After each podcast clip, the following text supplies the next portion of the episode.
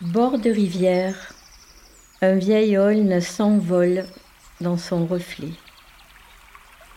Bord de rivière, un vieil aulne s'envole dans son reflet.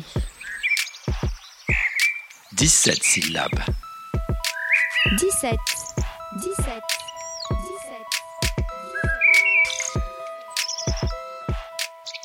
S'échapper de ses contraintes, même estivales, pour se consacrer à sa passion poétique. Vivre une résidence d'écriture de haïku de quelques jours entre Haijin en immersion totale. C'est l'aventure que nous avons rendue possible en août 2023. Dans cet épisode, vous entendrez parler de cet art poétique si bref par celles-là même qui le pratiquent au quotidien et qui ont eu envie de se retrouver ensemble pour ne faire que cela. Mais encore fallait-il un lieu. Ça a été la Bourgogne, près du pays de Colette, au village de Sainte-Vertu, un écrin de verdure et de pierres anciennes propice à l'inspiration. Cécile Barbara, mosaïciste, y anime un lieu artistique qui est à la fois une galerie de peinture dédiée à l'art de Joël Kem Lika, mais aussi une salle de concert où elle réunit deux fois par an des grands noms du classique. Pour elle aussi, c'était une première. Pourquoi avoir accueilli une résidence d'écriture et sa dizaine de participantes En fait, je trouve ça super parce que mon idée, justement, c'était que ça puisse devenir un lieu de vie où des personnes viennent et passent quelques jours. Parce que, par exemple, quand j'organise les concerts, c'est rapide. Euh, c'est beaucoup de boulot, c'est une soirée et le lendemain, c'est fini. Euh, et là, des personnes qui, passent du temps ici, qui passent du temps dans cette grange, euh, qui après vont se reposer dans le jardin. Enfin, c'est vraiment super sympa. Et puis les repas ensemble. Donc là, je suis aussi très aidée, donc c'est super sympa. Et c'est vraiment des. Et puis un temps de partage, en fait, de rencontres autour de, la beauté, on pourrait dire. Les Haïdjin réunis dans cette résidence d'écriture sont plutôt aguerris. Monique, qui s'essaie à cet art du haïku depuis quelques années, nous décrit les enjeux de son parcours et là où elle en est aujourd'hui. Alors la pratique, euh, je trouve que c'est quelque chose qui s'approfondit de stage en stage. Donc moi j'ai fait environ huit stages. Au début, je pense que ça a été euh, plus une découverte euh, de ce qu'était le haïku, c'est-à-dire de cette émotion un peu euh, comme une, une émotion profonde qu'on ressent et qu'on arrive à dire enfin. Mais la pratique elle-même, elle s'acquiert au fur et à mesure des stages. Donc au début, je crois que j'étais emballée parce que je découvrais sans comprendre vraiment comment ça se passait. Il y avait le groupe aussi qui faisait que, voilà, ça me faisait beaucoup de bien de, faire ces stages. Je sortais de là l'esprit reposé, comme si j'avais été en vacances de ma vie euh, quotidienne.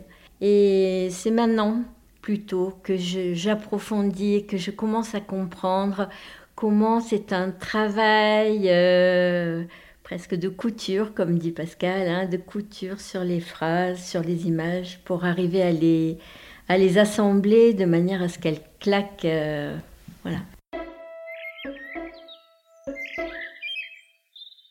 Euh, je crois que c'est un travail comme ça de conscientisation de l'émotion, conscientisation de, ce par quoi on est touché et une attention de plus en plus importante finalement à des détails, à des choses tout à fait quotidiennes mais dans lesquelles on trouve une grande beauté.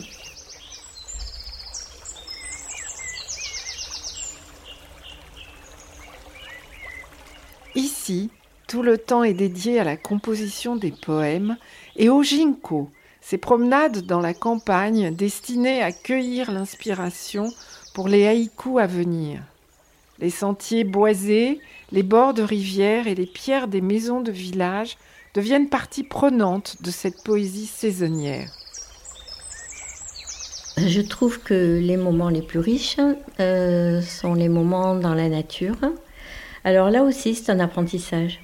Parce que le fait de, se promener tranquillement avec un carnet, on le fait en groupe, mais ça développe cette sensibilité pour le faire seul après. Je trouve que les moments dans la nature sont vraiment porteurs de tout ça, parce que la nature devient habité euh, du fait qu'on ressent comme ça. Enfin, moi, je trouve que ça enrichit la relation qu'on a avec la nature. hein. Au début, je n'en écrivais que pendant les stages. Et maintenant, je commence à sortir du stage et à avoir envie de d'écrire. Je crois qu'il faut avoir une vie avec quelques moments de calme pour arriver à ça.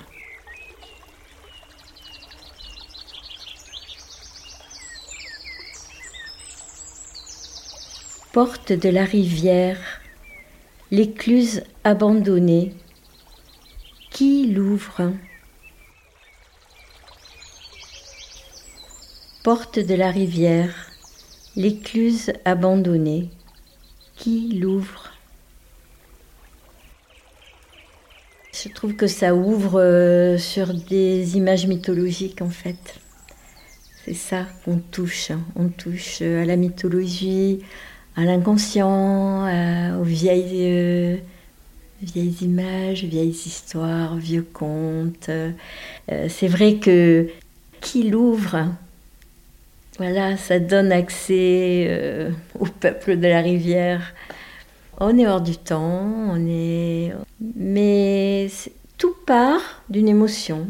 Et ça, cette émotion, je pense qu'elle est universelle dans la nature. euh, Chacun a sa texture, a sa couleur d'émotion, mais on a tous des racines là, dans la nature. Si les échappées dehors inspirent l'écriture de haïku, ceux-ci gagnent aussi à être partagés et lus en public. Ainsi, lors d'une veillée avec les habitants du village, les poétesses ont pu lire leur haïku du jour.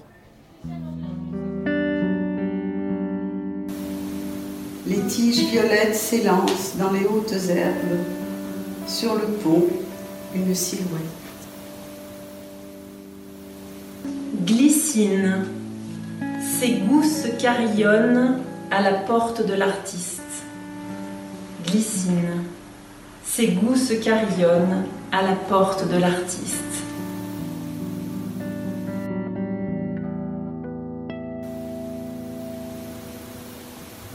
Volets fermés, géraniums et rires d'enfants me réveillent.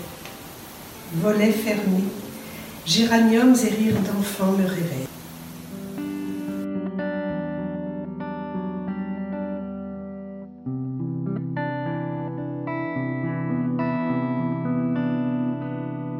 Petit, si bref, si rapide. Mais qu'est-ce qui rend cette écriture si puissante?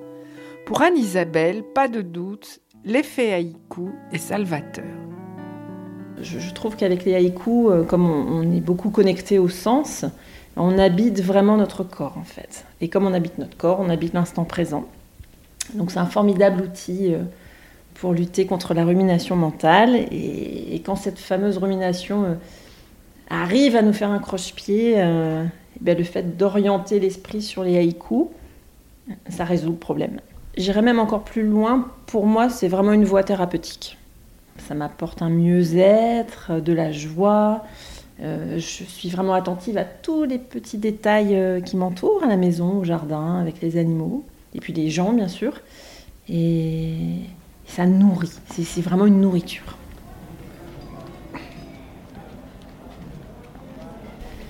Dîner entre Aijin, une guirlande de lumière relie les deux tilleuls. Dîner entre Aijin, une guirlande de lumière relie les deux tilleuls. Sylvie, elle aussi, a fait de cette écriture une compagne de vie. Comment explique-t-elle une telle passion? Ce qui m'a saisi dès le départ, c'est-à-dire de, trouver quelque chose, d'être dans une espèce d'épure. Alors, finalement, c'est beaucoup plus difficile que je ne l'avais imaginé. Mais c'est ça qui m'a saisi, parce que lire un haïku, parfois, c'est... Ah et ça me parle. Et il y a quelque chose qui se passe, qui, passe, même sans que la tête s'y mette. Voilà, ça me rejoint. Bah, c'est ça que je cherche à travers l'écriture du haïku. Et ben là, c'est... Bien sûr, j'y arrive, euh, surtout dans les ateliers où on s'entraide, etc. Mais c'est pas si simple. Hein. C'est quasi magique, quoi. C'est quelques mots tout simples. Mais voilà, c'est cet effet-là. Ça vient nous rejoindre. Waouh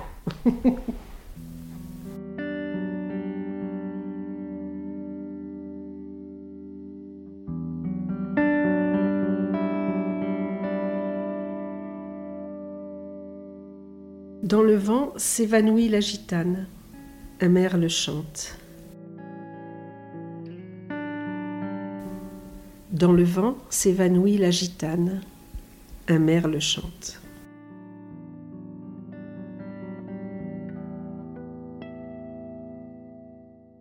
Le point de départ, c'est souvent une émotion, quelque chose qui, qui, me prend. Et effectivement, mais après, justement, la difficulté, surtout peut-être pour moi occidentale, nourrie de littérature et de poésie occidentale, la difficulté, c'est de rendre vraiment euh, le moment dans son concret, ce moment-là qui a suscité cette émotion. Et c'est ce qui m'a prise aussi dans les haïkus, les premiers, puisque moi, c'est passé par les entendre bien longtemps avant de les écrire. C'était comment quelque chose m'apparaissait de la réalité de celui qui l'avait écrit, mais qui me rejoignait, parce que c'était par le concret que ça passait.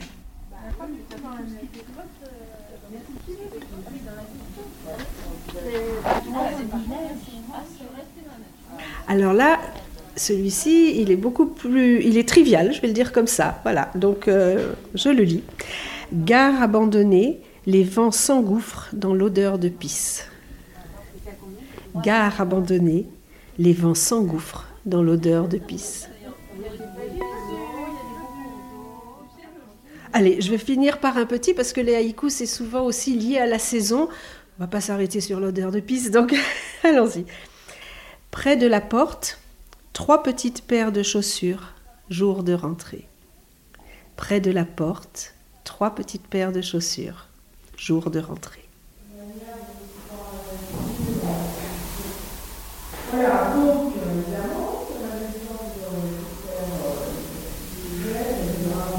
Une des spécificités de la poésie haïku est de se pratiquer en groupe à travers des échanges concrets sur les mots, les rythmes, les codes respectés ou non.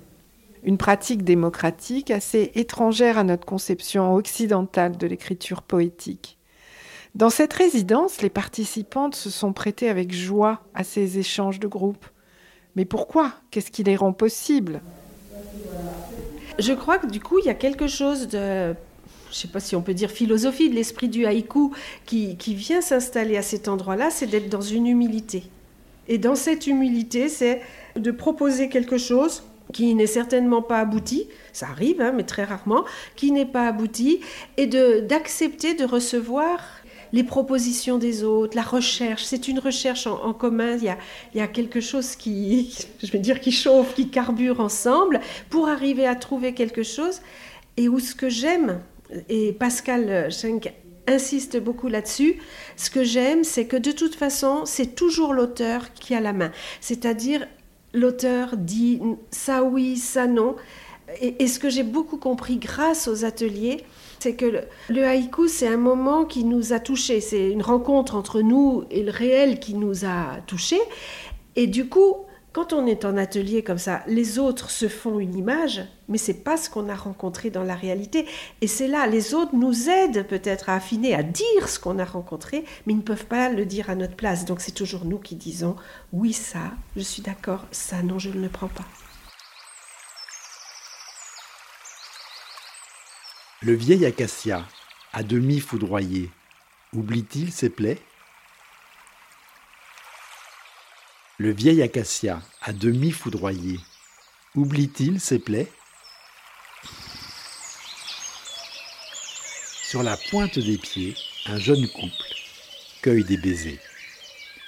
Sur la pointe des pieds, un jeune couple cueille des baisers.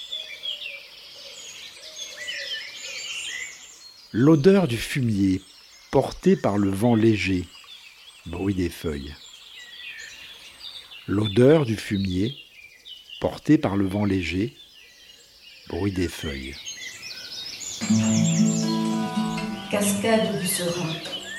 Je regarde les bulles d'eau naître et mourir. Cascade du serein.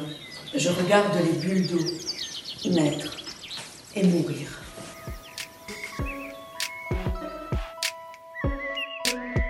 Les haïkus lus dans cet épisode sont respectivement ceux de Monique Nouvelle, Chantal Sorig, Anne-Isabelle Keldery, Eva Bovier-Lapierre, Sylvinet Bernard, Marie-Madeleine Scaglia, Noël Perrin et Anne Dilbert. Merci à toutes ces participantes pour leur engagement et leur inspiration. Merci à Cécile Barbara pour son accueil aux deux à Sainte-Vertu. Et merci à Patrick Champré pour la réalisation de ce nouvel épisode de 17 syllabes. À bientôt sur les routes du haïku.